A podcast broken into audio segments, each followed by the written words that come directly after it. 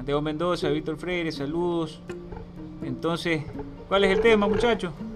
Vamos a hablar, vamos a hablar entre amigos, vamos a hablar una conversación con agüita, sin alcohol, en plena pandemia del COVID-19, sobre la problemática de los gobiernos locales y cómo se sostienen de la misma forma con el paso del tiempo y en el paso de las administraciones. Ese va a ser el título.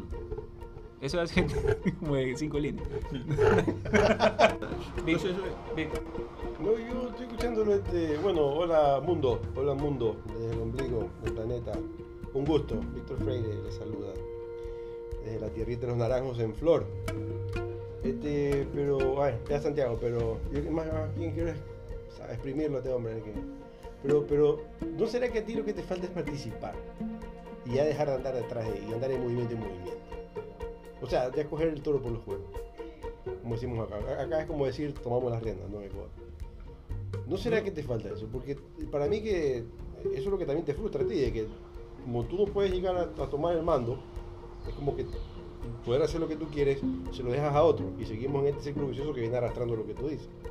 Sí, sí, puede ser también, puede ser, sino que no, una vez lo intentamos, y tú, bueno, está aquí testigo ustedes mismos, ¿no? Víctor Freire, José Alfredo y muchos amigos, intentamos hacer eso, nos intentamos de crear un proyecto local con esa visión, con ese objetivo, ¿no? Y nos dimos cuenta, Piensa. bueno, piensa. Con el sinvergüenza ese. Con el sinvergüenza. Hay un sinvergüenza chonde, se llama, se llama, ¿cómo se llama? No, no digamos sí. nombres. No digamos nombres para evitar sanciones legales. Ahora. Entonces, mira, ahí está. O sea, estamos, enfoca estamos enfocadísimos, estamos con, ese, con, ese, con esas ganas de, de, de, de crear un proyecto con visión a, a, a dejar un, un legado político a las futuras generaciones que vienen a traer nosotros que sí existe la forma de hacer política correcta. Estamos con esa visión, ¿no? aunque suene utópico, pero, pero... Pero si te absorbe el sistema. Yo quiero... Esa Porque vaina el que, tema viene desde arriba. ya te digo, y, y nuevamente, y, y- y eso, eso es lo que tú dices, eso es lo que cuando se- comienza a formar estos proyectos, al final de cuentas, no sé, se impacta tanto a, a los miembros de, de- del dicho proyecto que se comienza a debilitar, hasta el punto que ¡pax! se desconecta. No sé si será falta de liderazgo, será falta de, ¿cómo es? ya de, autoconciencia de las personas o auto, auto, no sé cómo llamarlo, ganas de realmente ser parte de una, de una historia, como lo fueron los raidistas en su momento dado, como lo, bueno, han sido los, grandes historiadores que, que han pasado a través de la historia que, que, que fu- fueron, cumplieron cosas que parecían que eran imposibles, como la liberación de- de, bueno, Simón Bolívar en su momento dado en, en- la época colonial. O sea, si, o sea, si hubieron esos momentos, yo creo que aún sí existen, sí hay posibilidades de que se pueda cambiar. Obviamente no va a ser fácil, pero nos, nos- nos debilitamos. Yo, nos debilitamos porque hasta yo a veces me debilito, o sea, todos nos debilitamos normalmente. O sea, yo creo que ya no, ya no hay esperanza y, y dejamos todo a, nos ganamos y dejamos todos ahí nuevamente. Pero yo no sé, no sé qué faltaría aquí, no sé qué, cómo, qué tema será falta de cap- capacidad de lectura, hay que leer más, no sé, no le encuentro una solución a, que exi- exista un grupo como tal y que se mantenga firme durante años para que llegue a ese objetivo, porque no va a ser fácil, principalmente por recursos, se necesita recursos. Se necesita recursos para, para mantener un proyecto de esto se necesita recursos económicos, netamente, recursos económicos porque tenemos que trabajar bastante distribuyéndonos más bueno en nuestro cantón, que es uno de los cantones más grandes del país, pero que, que territorialmente hablando, ¿no? Territorialmente hablando. Entonces hay que recorrer bastante, un gasolí, alimentos, etcétera, etcétera. Entonces, no sé, si fa- falta que se sumen a estos proyectos personas que tengan capacidad económica, pero con esa visión real de ser parte de un, un equipo que, que tenga ese objetivo. Pero- pero-. A ver, ¿capacidad económica para campaña o No, para no, administrar? Para, no, no, no. Capacidad económica para, para logística, sí, sí, netamente. Para campaña. No, pre-campaña. Para Logística. gestionar todo el proyecto. Todo el Pero para el proceso electoral, no, No, no. para la administración. No, no, no. Para todo. Yo creo que un proyecto político no puede empezar un año antes de las elecciones. Una vez lo hablábamos, ¿no? Que debe, Ah. debe iniciarse con mucho tiempo de ante- Ah, ya, ya. anticipación. Tú dices hacer un, claro, un proyecto. Un ya, proyecto un- a largo, a largo plazo. plazo. Que, No, que se largo, sería mediano, mínimo, Mediano. porque ya es apremiante acá. cuatro, cinco años, tres años, por ejemplo. Para eso se necesita Ya, ya, ya, recorrer, ya. conocer eh, la fecha de, de festividad de cada comunidad, de cada parroquia, de cada de cada sector de nuestro cantón, bueno, de cada barrio, conocerlo, hacer más amistades, conocer su cultura, más profundamente su cultura, bueno, recorrer todo Cholo y ir inyectando este tema, este, este, tema que sentimos nosotros. Y una vez, como escuché una frase, cuando se habla con el corazón, el corazón llega.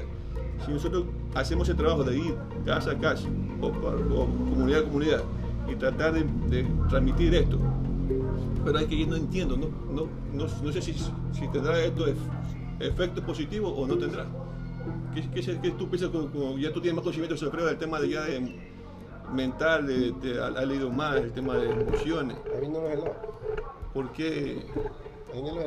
¿Y por qué no, no impacta esta huevada? no, no, no, no, hay esto, este amor, esta pasión realmente que se mantenga a largo plazo. Porque aquí mañana viene otro proyecto con visiones muy distintas a la, que te digo. Y te dice, bueno, vamos acá, quiero que me acompañes, tengo la puta plata, pero yo voy, pero yo sé, sabemos que ese proyecto va con visiones a hacer lo de siempre, lo que estamos acostumbrados. Y la gente cae realmente en esa trampa.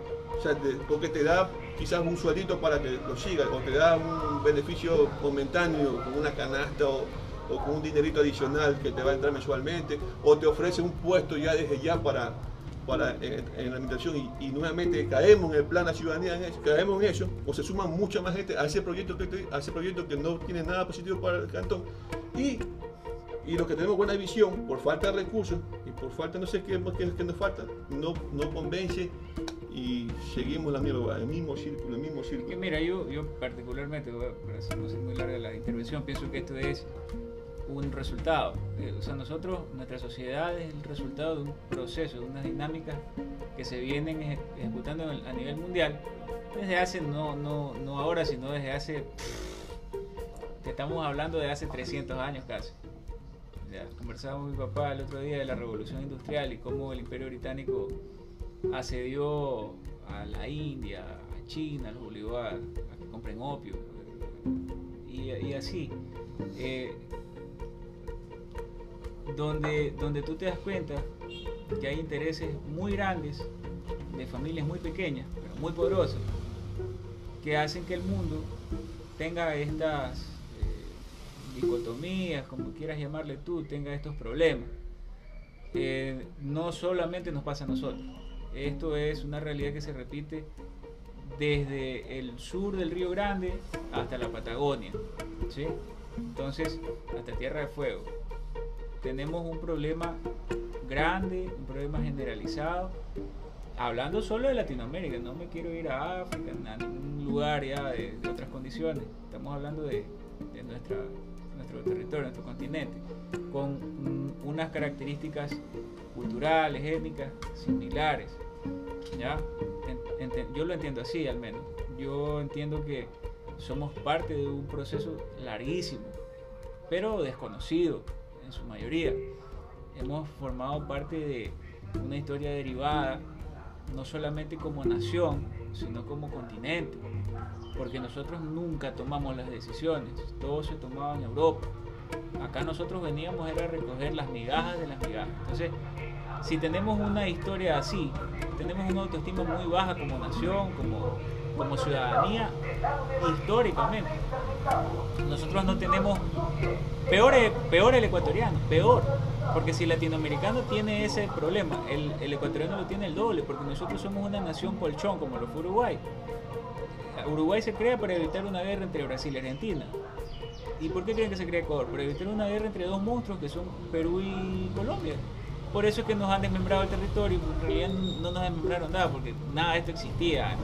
Nosotros somos parte de un imaginario colectivo europeo, en donde así imaginaron nuestras fronteras y así se, sostuvieron en el tiempo. Y luego, luego fue, fuimos, fuimos imaginario criollo.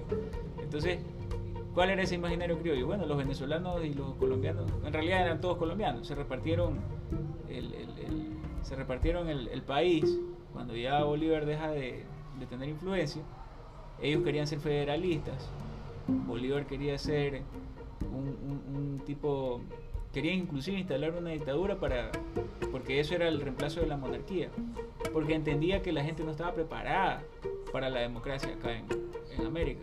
Sin embargo, eh, sucedió lo que sucedió, se crearon tres naciones, cuatro naciones, incluyendo Panamá, que se desmembró después por otros intereses, que esa es otra, otra historia, con Estados Unidos.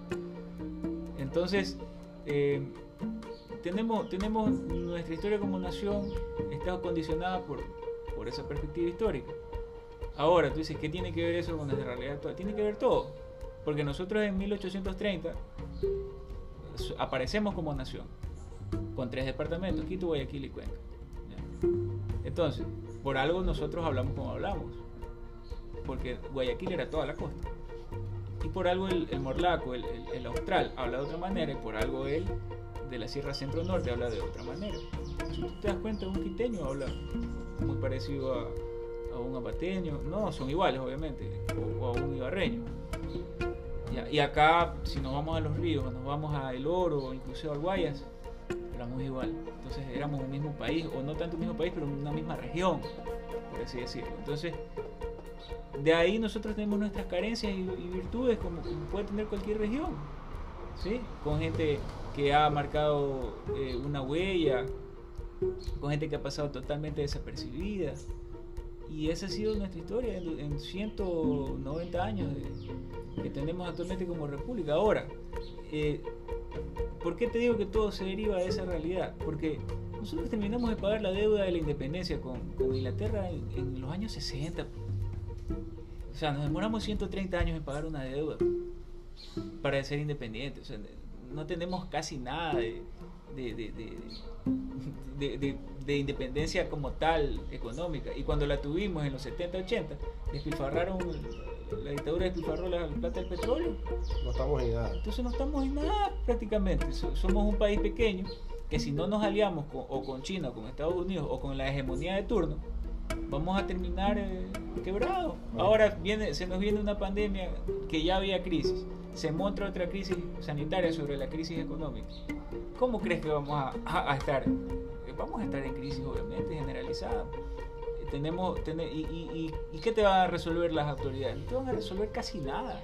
Lo que te puede, mira, una autoridad, eh, lo que te puede resolver son, te puedes matizar tu realidad, no resolver nada. En realidad lo, lo que te resuelve tu realidad eres tú mismo.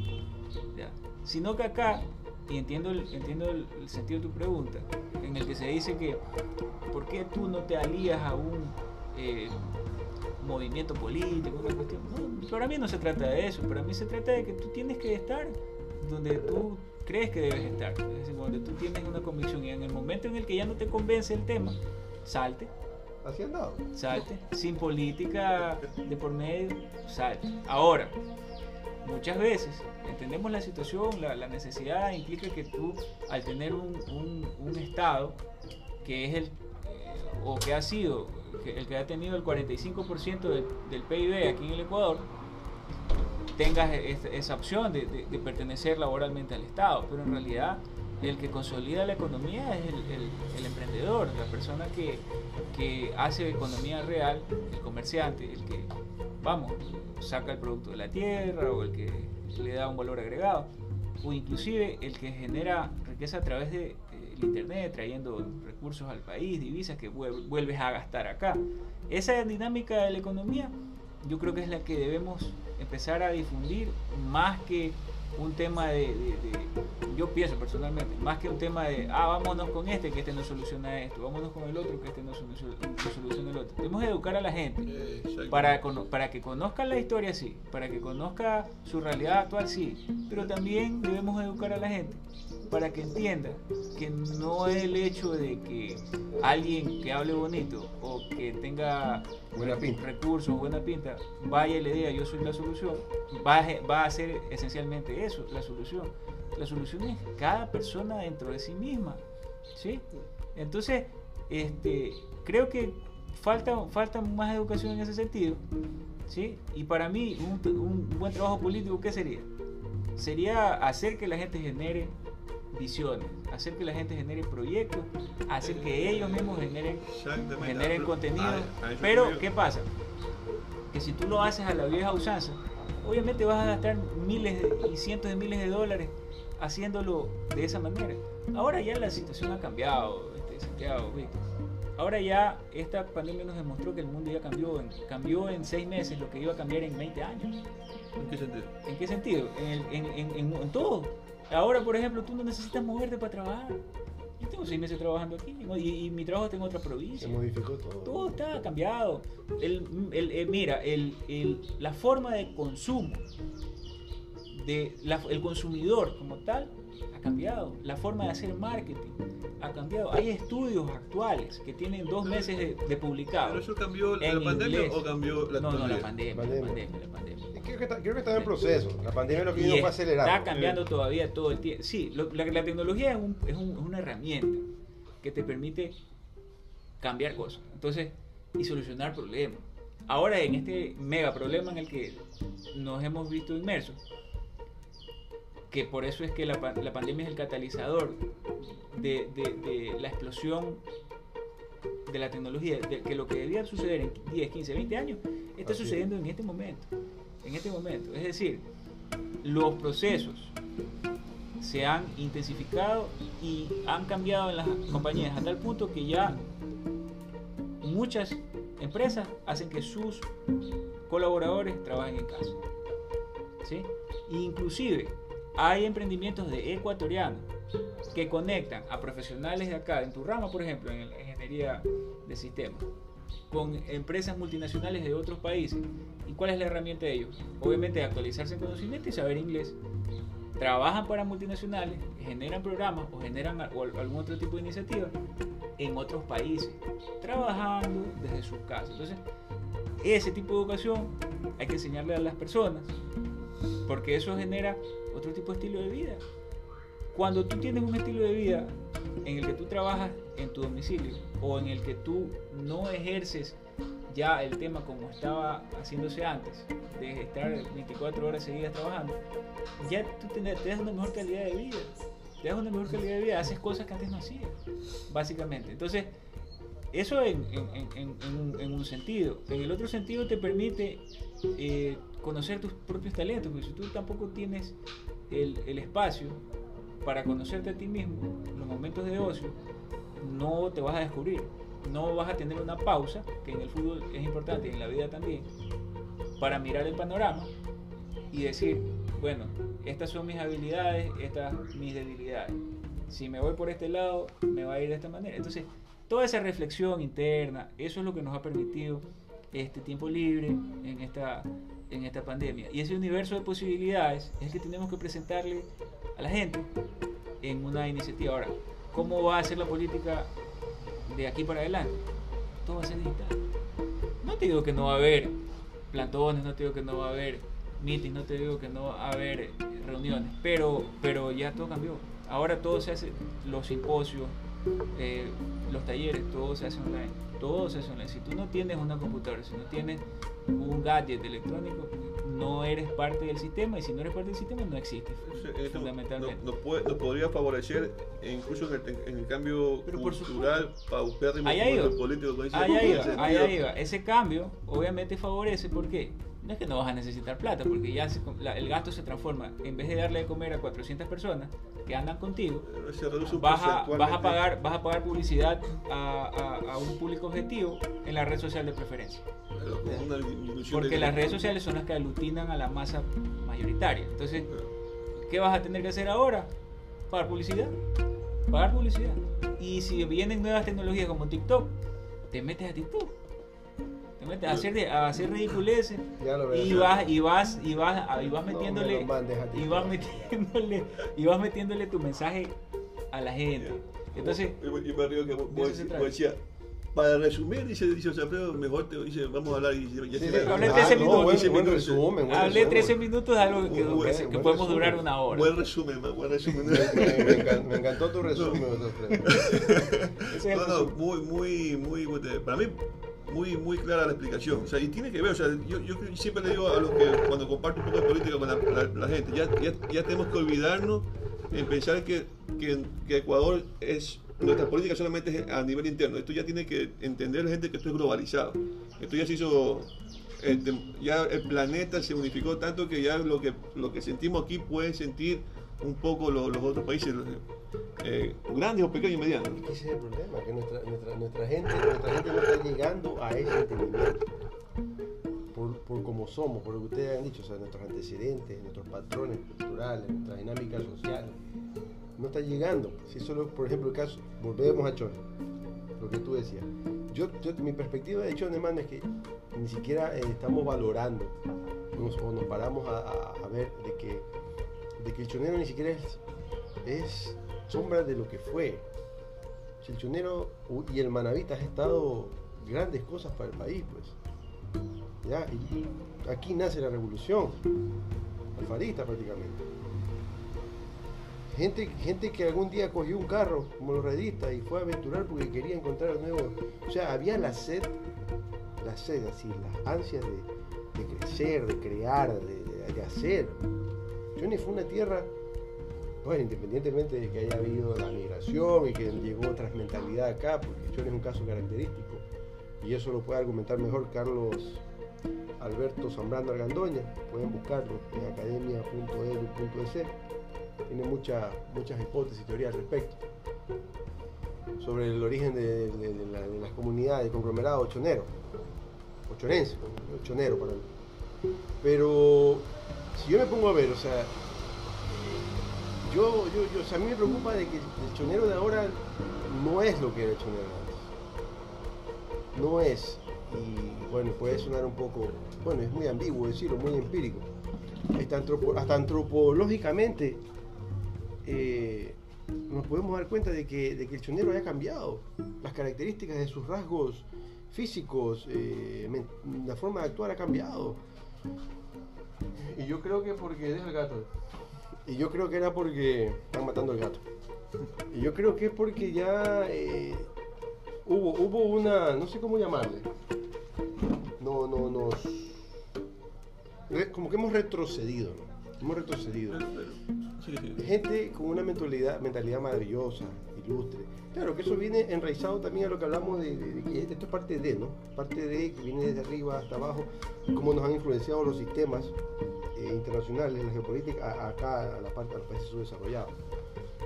Porque nosotros muy de retroceso. Nosotros no hemos, evol- hemos involucionado. Teníamos cosas, cosas básicas y que son tecnológicas. Cines. En vez de aumentar o de modernizarse, desaparecieron. Teníamos línea de ferrocarril.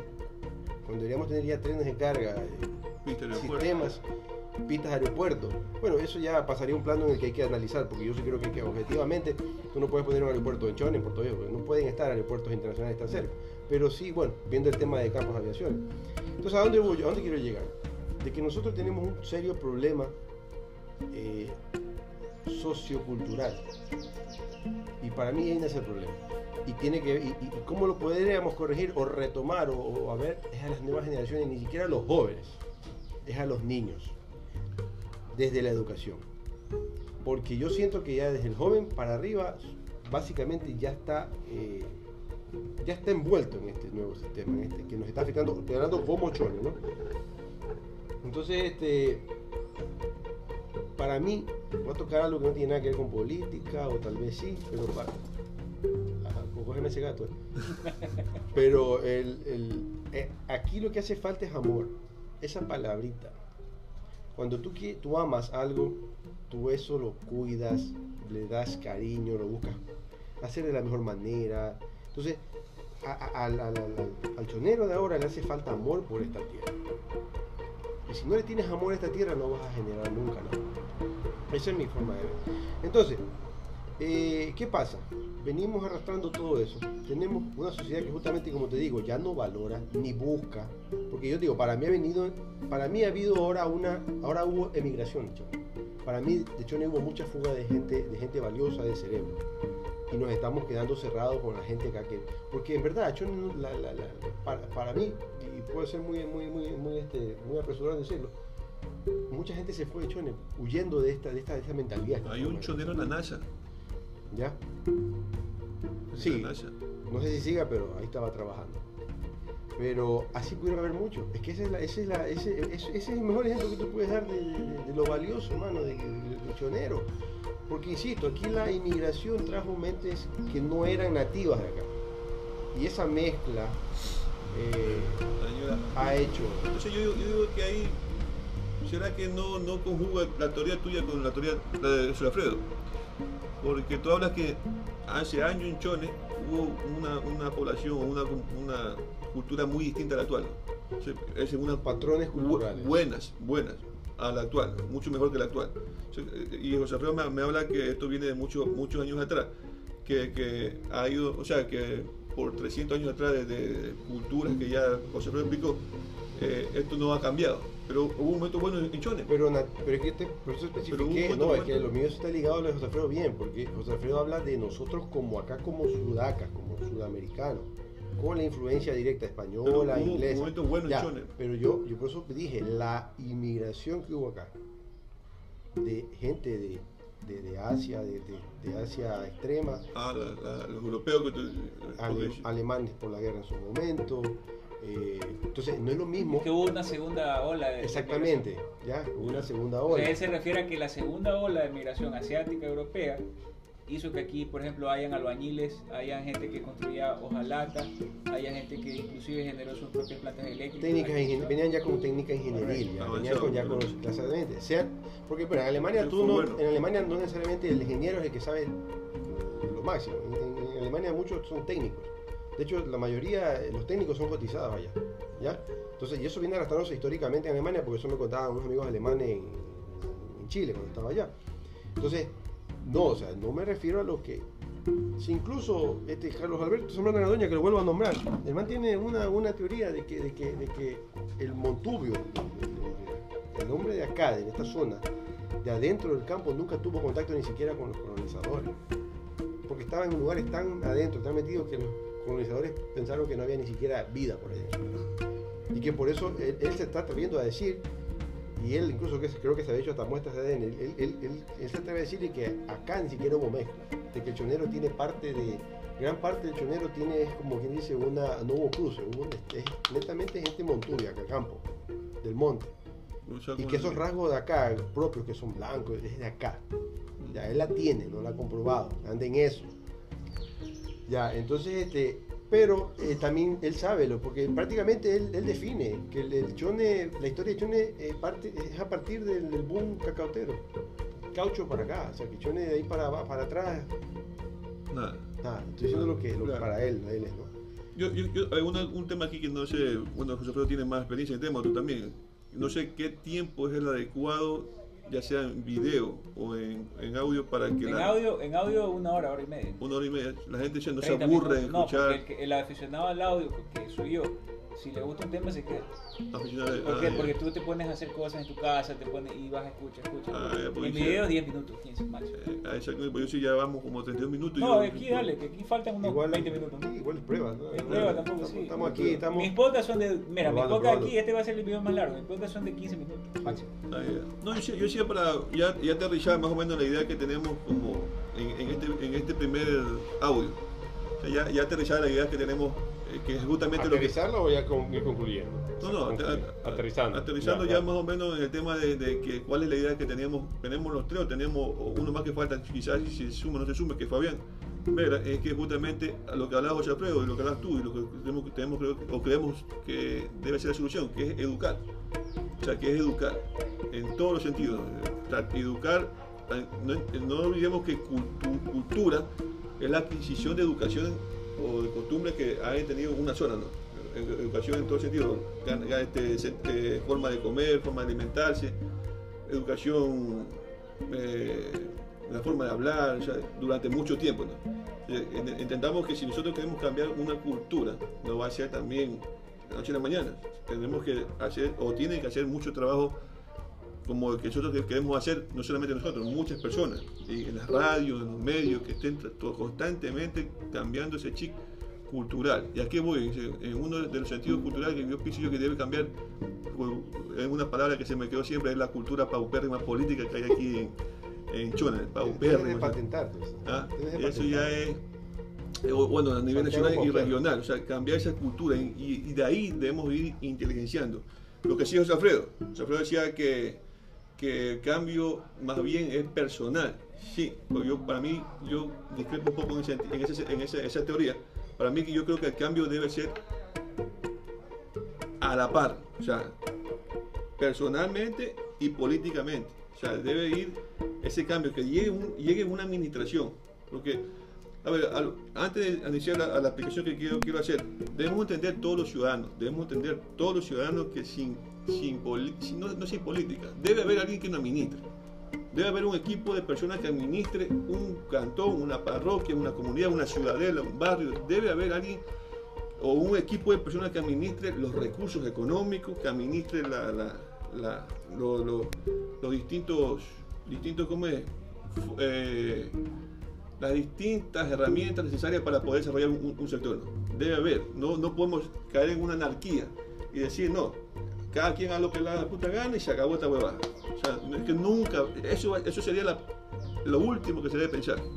Lo que se debe entender es que debe haber una persona, un equipo que, que, tenga esa visión, o, tenga ese, esa, no esa visión, tiene legalmente, supuestamente las leyes están establecidas así, ¿no? que debe, debe haber eso, pero conceptualmente o ilegalmente, o sea, no, no, hay, no, no se ve ese, los reflejos de las leyes que están escritas en papel, en la constitución, en las leyes orgánicas, en la COTAN, no hay, no hay un resultado real de lo que dice la ley siempre hemos tirado a, esa viveza criolla o se han tirado a, esos a esas vivezas criollas de querer siempre, siempre beneficiar personalmente lo que llega a esa administración.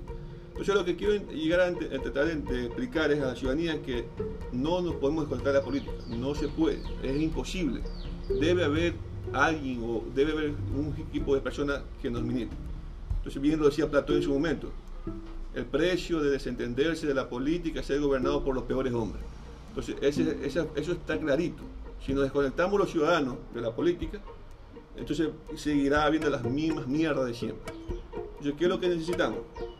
Que, nos inteligenciemos en este tema, nos capacitemos, nos autocapacitemos, como dice Víctor, amemos la política, porque es que, primero, que amar, primero que amar nuestra tierra. Bueno, amar nuestra tierra. Amar la política, vamos a llegar amando el poder y el dinero en las circunstancias actuales.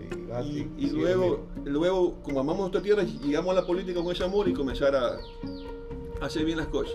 Entonces, primero ahí, entendamos eso, que, hay que hay que entender que, que desde la política llegan los, llega la administración al, al GAN municipal, hablando localmente, para poder dar, no la solución, como dice Alfredo, no la solución, pero una ayuda muy importante para que a título personal comience los ciudadanos a, querer ser parte del cambio cada quien, con, simples cosas, con barrer su, su, frente, con no botar basura, o sea, cambiar ese, ese chip, con, tratar de, hacer más deporte, no a las drogas, unas cosas, cosas a título personal, pero se desmotiva a los ciudadanos al ver que todos los recursos que nosotros damos a través de impuestos, a través de, lo que nos, compete, llega a unos cuantos y grandísimas todas las, todas las veces y que se despilfarran todo nuestro dinero eh, para su beneficio. ¿no? Ya han pasado varias, no hay que dar ni nombre, pero ya todos creo, que sabemos eso.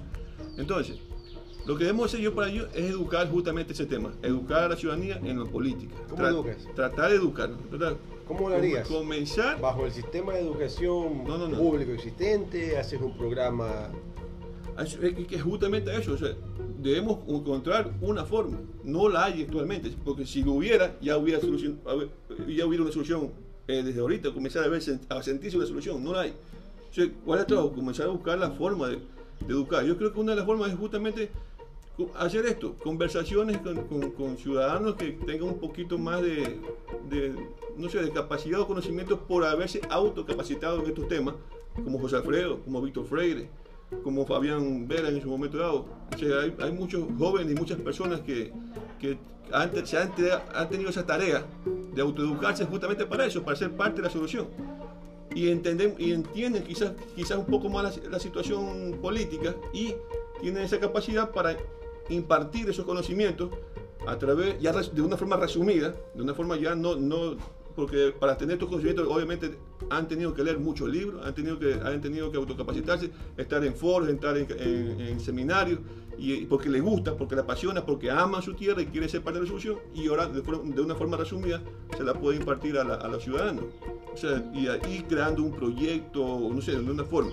Entonces, ¿por qué digo esto? Porque si bien es cierto, Achone le ingresan más o menos 30 millones de dólares anuales a través de la alícuota que le, le compete del Estado través- por los petróleos y por el IVA y a través de los impuestos de los, que- nosotros mismos damos en los, en los predios, bueno, pago de agua potable, etcétera, etcétera. Entonces llegan a más o menos a un aproximado de 30 millones. Tú dices, tú dices 30 millones no es una solución para cambiar nuestro cantón. No, pero que esos 30 millones se direccionen bien para justamente mejorar las, las situaciones, por ejemplo, el sector agrícola. Necesitamos un, un apoyo real en el sector, agri- eh, el sector rural, porque nuestro cantón es justamente, eh, eh, territorialmente hablando, es mucho más grande en la zona rural que urbana.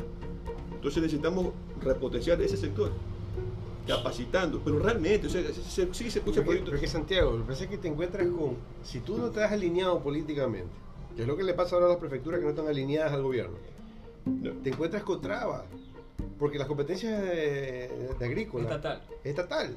Y te vas a encontrar que si, por ejemplo, el alcalde, tú no eres afín al gobierno central, te van a bloquear. Porque, entonces, el problema es complejo, loco. Ahora, yo te soy sincero, haciendo un paréntesis para que termine Sí, esto, sí. porque no quería dejar eso ahí. A José Alfredo y a ti, el, el cambio de chonero, un cambio personal, está difícil. No soy pesimista, pero está difícil. Yo, para mí, tiene que llegar a una administración. Una administración que le comience a la gente a, ca- a ayudar a cambiar. ayudar O sea, lastimosamente, no, creo que Chone no- todavía no está listo para comenzar con un proceso educativo. Pero ya ingresan, sí tiene que ingresar una administración que comience con eso. Porque no veo, el chone- el chonero no lo veo, o sea, el denominador común del chonero, la gran mayoría no lo veo preparado para entrar en un proceso de, de- de lo que estamos hablando. ¿no? Hay, hay- hay que entrar. Ejemplo, Puerto Viejo, voy a tocar este ejemplo Puerto Viejo, bus, los buses, que aquí ya pasó, pero fue más lento. Llegó la administración, dijo, vamos a ordenar, se van a, van a hacer paradas fijas, tal, tal, tal, y no se, no se coge a nadie fuera de las paradas. Al principio fue un choque eso. Fue un choque, la gente quería parar donde se quedaba. Pero le pusieron la, la- ordenanza, eh, así, el reglamento, va a ser así, así. Entonces, ¿qué pasa? De esa manera hay que llegar, Pero ¿qué pasa? También ya ellos fueron consensuando y metiéndose a la comunidad, porque no llegaron de una manera dictatorial ni autoritaria, pues, ¿no? Llegaron también es a tomar medidas urgentes, que eran a priori, y fueron después llenando otros espacios, ya comenzaron a educar, a capacitar, están agrupando a las ciudades, les hacen los procesos de, participación ciudadana, que aprendan a votar, hacen las elecciones en los barrios. Eso por poner un ejemplo, ¿no? Cada, como me lo dijo una- alguna vez el mismo Agustín este, Casanova, el alcalde de Puerto Viejo, me lo dijo, en Chone ustedes tienen que hacer lo que se adapte a su realidad, porque todo- cada pueblo y cada territorio tiene su propia identidad, sus patrones culturales, sociales, económicos. Tú no puedes hacer lo mismo que estoy haciendo en Puerto Viejo en Chone. ¿Ya? Entonces, eh, yo sí creo que el denominador común, el mayoritario de Chone, de nuestra gente, no está preparada para un proceso educativo, porque no, no, no está preparada. Tiene que llegar es un proceso, pero ya entrar en un proceso a ejecutar, que es lo que no ha pasado con ninguna administración. Seguimos en ese círculo vicioso. Por eso estamos como estamos. ¿Y sabes por qué no llega? Por eso toleramos todavía que las calles las re- remienden, que, que, que Chone sea un desorden en ese tránsito en el centro y que todo.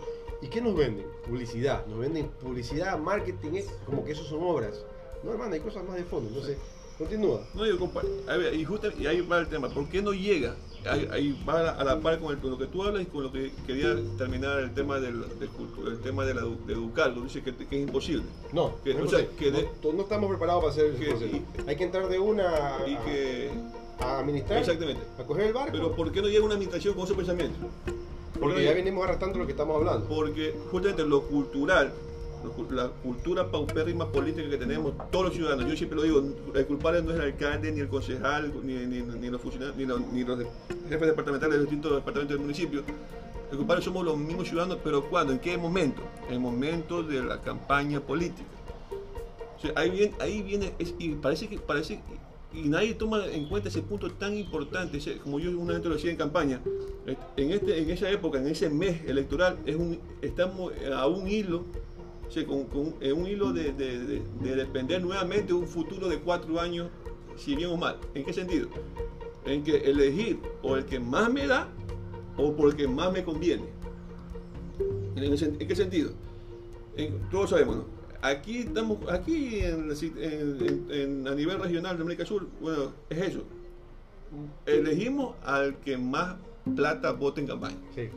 De hecho, la actual administración ganó por el concierto. más conciertos, El concierto fue al que más canasta. O sea, tú, há- háblame tú bien ese tema eh, con, eh, con sentido común, entendamos eso. El, el proyecto político que vota tanta plata en campaña, ¿tú crees que lo hace por corazón? Porque, porque le, le- le- le gusta botar la plata como loco, gastar 2, 3 millones de dólares y en un momento dado llegar a la administración y no querer recuperar su dinero. Ahora tú, me- tú dirás, pero ¿tendrá un, candidato alcalde de esa cantidad? No, ahí vienen los inversionistas. Puede que sí lo tenga, o hay otros que no lo tienen y tienen los inversionistas.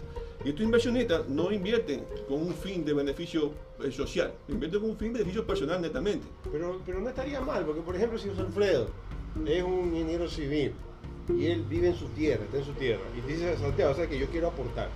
Ya. Yo quiero aportar. Yo simplemente Yo quiero que tú apoyes nuestra mano de obra. Nosotros vamos a trabajar por Chole. Y así como le asignas a otro, le asignas a él. Pero el tema es cómo es la ambición de él. Exactamente. O sea, Sí. el, el tema va. La ambición y qué va a hacer. Eh, tras que es ambición, la ambición que él tiene es solamente llevarse la plata y no hace nada. ¿Ya? Mira, por ejemplo, ese tema del mercado, no sé qué pasa con el sanitario, eso está un relajo. Pero bueno, sí, ese tema de No, la campaña, la de plata. justamente- es justamente es eso, o sea, el tema, el tema cultural. o sea, y, y- y lo que tú dices es una gran verdad. O sea, se necesita de recursos para la logística. O sea, necesita- necesitamos, pero el, el- el líder de ese proyecto político que, que tenga camino para poder administrar un- nuestro cantón Chone, no hablamos, hablamos del cantón Chone, o sea, debe ir con esa visión, que sí, necesito recursos, pero debe tener esa capacidad moral, ética, de principio, de que cuando necesite ya vaya a comenzar a recibir las diferentes ayudas de distintos eh, espacios, eh, como, como contratistas, como, eh, bueno, comerciantes, empresarios, lo, lo haga con el sentido neto de eso. O sea, a ver, sí, recibo tu, tu, tu, tu- tu aporte, pero con, sin, sin que, que tú, el momento que yo, si ganamos el, el- el- el proyecto, no tú vas a, vas a tener los, bene- los beneficios como estamos acostumbrados a, a- a darte, ¿no? Entonces, a ver, para resumirte, a ver, Sí, este, sí, buen resumen. este, por eso es que esto es amplio, de, de- de- de- este tema político es, es justamente ese es uno de, de los- de la- de la- de los perjuicios que no se quiere educar a la gente, porque para podernos educar es justamente hablar ampliamente, leer ampliamente, y, no, y nos aburre a veces escuchar... Pero es que ya ahí encuentras métodos, pues ya Claro. a veces una metodología de trabajo y cómo lo vas focalizando, o sea, ya, ya, Claro. eso es otra cosa. Bueno, entonces vamos, entonces el tema, a ver, por ejemplo, se, se- se rumora, no se rumora, se, se vio a simple vista que el- el- las últimas elecciones el, el que ganó pudo haber gastado de entre 2 a 3 2 millones y medio a 3 millones de, de dólares, más o menos se, se calcula. ¿no? En conciertos más o menos podemos hablar de 300 mil, que en plena campaña haya maquinarias haciendo vías y buenas vías con buen material empiedrado, tú sabes que eso cuesta mucho dinero. Y, hubo ayudas de, diferentes índoles. Si, este- estas ayudas que, hicieron estos personajes o estas personas en el momento de campaña, en estos momentos debe estar cobrando su, aportación y, y con interés. ¿Y dónde va a sacar el candidato esa- esos recursos? Hablemos de 2 o 3 millones, hablemos de más de 2 millones. No es aquí, por si acaso, el, para el pito. es Ah, auspicio, es auspicio. Sí, sí. Pitos Don Santi. ¿De, de dónde- de dónde va a sacar? Obviamente necesita sacar de los contratos y para sacar de los contratos necesita robar, netamente. Y si ya robó una vez, roba dos veces, roba tres veces, hasta completar los dos o un millón de dólares que lo que haya gastado para devolver a, a sus inversionistas. Y si ya, ya se hizo costumbre robar y ve que, eh, ve que robar es fácil y comienza y sigue la misma, el mismo círculo- vicioso. Entonces, ¿a qué voy? Que el culpable somos directamente nosotros los ciudadanos que le damos el voto o la confianza a esas personas que gastan más en campaña. Sin tener, no sé, no sé si no no tengan ese sentido común, sentido común netamente, de que lo que me regalen en campaña es una satisfacción momentánea y todos somos cortoplacistas, queremos sat- satisfacer los deseos nuestros a, corto, a lo más rápido que pueda, sin pensar en un futuro, sin pensar en una proyección de... de- Porque que- Santiago, ahí también entra lo que ya dijo José Alfredo. Vamos al tema imagen, que es buena gente, que es parcero, que es amigo de todo el mundo. Hasta en eso se fija la gente. O sea, eso que digo, es nu- nuestra sociedad como tal tiene, tiene un... No creo que no, no tenemos ni sentido común ahorita. Pues yo siempre me incluyo, no me gusta quedarme fuera. No, mira, nosotros somos clientelistas y emotivos. También, pues eso, no sé. Entonces, eh, eh, hay que, bueno, entonces, eh, arranquemos de ahí, ciudadanos. O sea, si una, y esto ya llega a ser escuchado por, por, por uno, dos, tres o diez ciudad- ciudadanos. Como, gente de Chone que anda en el mundo. como dijo este, René de Calle 13, si me escucha uno me, este, y me escuchan 10. O sea, porque e, estos temas cuando llega, llega alguien, lo, lo, lo, le gusta- lo va a, re- a replicar, lo va a repetir para que llegue más gente. O sea, que temas importantes para la sociedad. O sea, a que- voy es eso. Ya el tema primeramente para mejorar la política debe arrancar desde eso, desde pre-campaña, de, de antes de la campaña y no, no un año antes. De que si alguien quiere trabajar por, por su cantón, lo haga desde, desde tres años antes de, las elecciones, que vaya peleando, defendiendo los derechos de, que nos han quitado o, que abusan los, los que están en, este, en estos momentos en las administraciones. Eh, bueno, eh, derechos como de que no gasten nuestro dinero eh, en buscar una empresa para que vea cómo yo estoy en, en- en- O sea, básicamente, en está- aceptación. básicamente lo que está proponiendo es un proyecto de inversión socioeconómico enfocado a un proceso político para llegar a... Ah, pero es que mucha gente te lo vende así, pues la- la- las figuras nuevas, las figuras jóvenes. Tú sabes que la gente come por, la- por los ojos, consume por los ojos, entonces, a veces por los ojos. Los- Los ojos. Pueden ser, acá decimos los ojos, los ojos o los... Las vistas. Rara vez decimos los ojos. Bueno, la gente consume, consume visualmente, entonces el producto es lo que consume. Entonces, tú tienes también que entender que la política es un mercado, aunque no nos guste. Y en ese mercado está lleno de productos. Y el producto lo tienes que vender y lo tienes que vender bien. Si tú no vendes bien el producto que la gente va a consumir, nadie te lo va a comprar. ¿Y cuál es la moneda de cambio? El voto. pues. Entonces tu producto tú tienes que venderlo bien. Pues. Y si es de maquillar, maquillas. A nivel ya político, pura y duramente hablando. Hablando de pre-campaña, campaña y la post-campaña. Entonces, esa nomás es una parte. yo sé que es una parte de la política, pero es una parte importante porque es cómo tú llegas a, después ejercer todo lo que tú estás diciendo. Porque estamos hablando de, cómo se, el poder se detenta para ejercer correctamente todo lo que tú tienes potestad, ¿no? Eh, todas tus competencias, por así decirlo, que acá, acá hablamos así en Ecuador, con competencias. Pero yo creo que eh, también está la otra parte. ¿Cómo llegas? Es decir, ¿cómo llegas?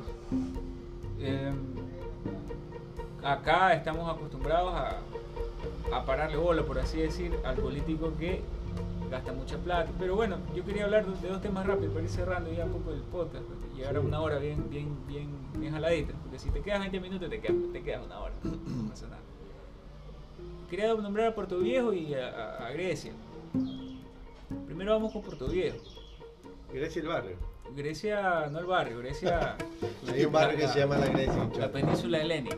Ya, listo. Ah. Tú Fútbol club. que era el barrio de Grecia. Escucha, No, no. Grecia Fútbol Club. Ah, bueno, está, está- está- está interesante el campeonato del ascenso, pero eso es otro tema. Escucha, eh, Puerto Viejo tuvo un cambio de mentalidad que provino, no como nosotros lo estamos proponiendo, de abajo hacia arriba, sino que provino de arriba hacia abajo, como tú lo estás haciendo hoy. Ajá. ¿Cuál es el tema? En Viejo, como tú dices, es una ciudad con otras características. ¿sí? Es Otro movimiento económico. otra, otra, Otro andar, otro, otra otro cosa. día a día. sí. Es otra cosa, es otra cosa con gente diferente. Entonces, no necesariamente es mejor o peor el tema, solamente que la persona que ocupó el puesto, está, que todos tienen eh, críticas y, y contradicciones, es, es evidente. ¿no? Entonces, pero, pero hay un resultado que es innegable y es que la, el autoestima de las personas en Puerto Viejo cambió para, para mejor. Más allá de que el alcalde haga o no haga, vamos a hablar solamente de la autoestima del, ciudadano. Entonces, es innegable. Te cambió un poco la mentalidad, llámalo buen marketing, llámalo buenas obras, llámalo lo que tú quieras, pero le cambió la mentalidad. Entonces, primero, para, para conseguir eh, mejorar tu condición de ciudadano a, a muchos niveles, yo creo que la- ese cambio pequeño, en algún sentido de mentalidad, sí afecta la percepción que tú tienes de, de tu realidad. Afecta y puede afectar de manera positiva o negativamente, eh, como en el caso del, del paro de Chon, ya que afectó negativamente, cómo tú te percibías como ciudadano hacia el mundo. Entonces, Si tú le preguntas a alguien de Puerto Viejo actualmente cómo se percibe hacia el mundo, te va a decir generalmente, porque habrá sus detractores como en todos lados, te va a decir, bueno, yo percibo que mi ciudad está mejorando pese a terremotos, pese a COVID, pese a lo que tú quieras. Em, como, como un tema de imagen, si se quiere. ¿ya? No vamos a entrar a, a juicios de valor, de gestión ni nada. Ahora, ese, ese, yo creo que, yo creo que es, una, es un camino. No digo que sea el mejor porque cada lugar tiene su propia. Habría que analizar, habría que analizar profundamente Chuna, a ver qué, qué funciona acá. Y lo segundo es, de- quería hablar de la antigua Grecia, ¿no? Antes mencionaste a Platón y todo el tema. Allá es- supuestamente es la cuna de la democracia, pero no es tanto así. En la antigua Grecia, ¿Existe la en la, en la antigua Grecia existía la democracia, pero no lo consideraban el mejor sistema. Es más, los líderes allá se elegían por sorteo. La prostituida, además. Escucha, los líderes No, allá dale, dale, ¿no? se, se, se, se elegían por sorteo. El que le tocaba el palito más largo, Sí, sí, sí. El ese de quedaba, chiquito. pues. ese quedaba, ese quedaba de dirigente de la polis, porque la polis era la ciudad, eran ciudades-estado. Entonces el, que, el dirigente de la polis era el que le tocaba. Y hacían eso anualmente. Entonces tú me dirás, ¿pero qué? ¿Cualquiera podía cogerlo? Sí, se sentaban unos ancianos y cogían al azar gente, gente, gente, gente. Varones, obviamente, porque ahí las mujeres todavía no eran ciudadanas. Ya, eh, eh, eh, siempre el patriarcado, que después hablaremos de eso, ¿ah? Después Hablaremos del patriarcado. y todo lo- todo el tema. Terrible. Hoy día ya me quedé. Ya, eh, sí, ya vamos a terminar. Entonces, ¿qué pasaba con la polis administrada por, por alguien malo un año? Que esa persona que era mal administrador un año, después era reemplazada aleatoriamente por alguien bueno, y después al siguiente año era reemplazada aleatoriamente por alguien más o menos. ¿Y qué generaba con eso la polis de Atenas o de Esparta o lo que sea? Que tú en el poder no tengas a alguien que esté mucho tiempo ahí, así no coge vicios, así no le, no, eh, No le no das gestiona, no, no le das tiempo para que siga. gestione su poder como tal, no le das tiempo Que le llegue más tentación. si es malo para que haga más cagadas y, y- y bueno, lastimosamente si alguien es bueno y ya le toca el tiempo de salir, sale, pero es un ajuste en el sistema. Entonces, como te tocaba gente mala, te tocaba gente buena. Eso le funcionaba a los griegos antiguamente. Y consideraban, entre ellos Platón, que la democracia eh, te, te daba vicios, ¿sí? porque ya tú no ofrecías lo que era mejor para todos, sino lo que era mejor para que te elijan y, lo, no ofrecías de verdad lo que, se, lo que se necesitaba en el momento, sino lo que la gente quería escuchar. Porque la democracia es cuando la mayoría gana. Y porque, la, claro, sonará un poco arrogante lo que voy a decir, pero en esa época los más ilustrados, es decir, los varones ilustrados, los que tenían propiedades, eran obviamente los que estaban letrados, los que sabían hablar, leer, escribir, y ellos eran los que obviamente do- dominaban su sistema en, cada polis, en cada ciudad. Entonces, ese era, el, ese era el mito griego de la democracia. Ya, entonces, ¿de qué hablamos? De nada nuevo. Estos problemas se vienen suscitando cuando es, cuando es eh, lo que democracia lo que tenemos alrededor, pero, pero forma parte también del paisaje. ¿No? El gato. For- forma parte del paisaje. Bueno, no vamos a despedir el gato haciendo relajo. La- gata, yo, en lo que antes yo le terminé diciendo a, Do- a- dos minutos faltan para cerrar. a- a un hermano.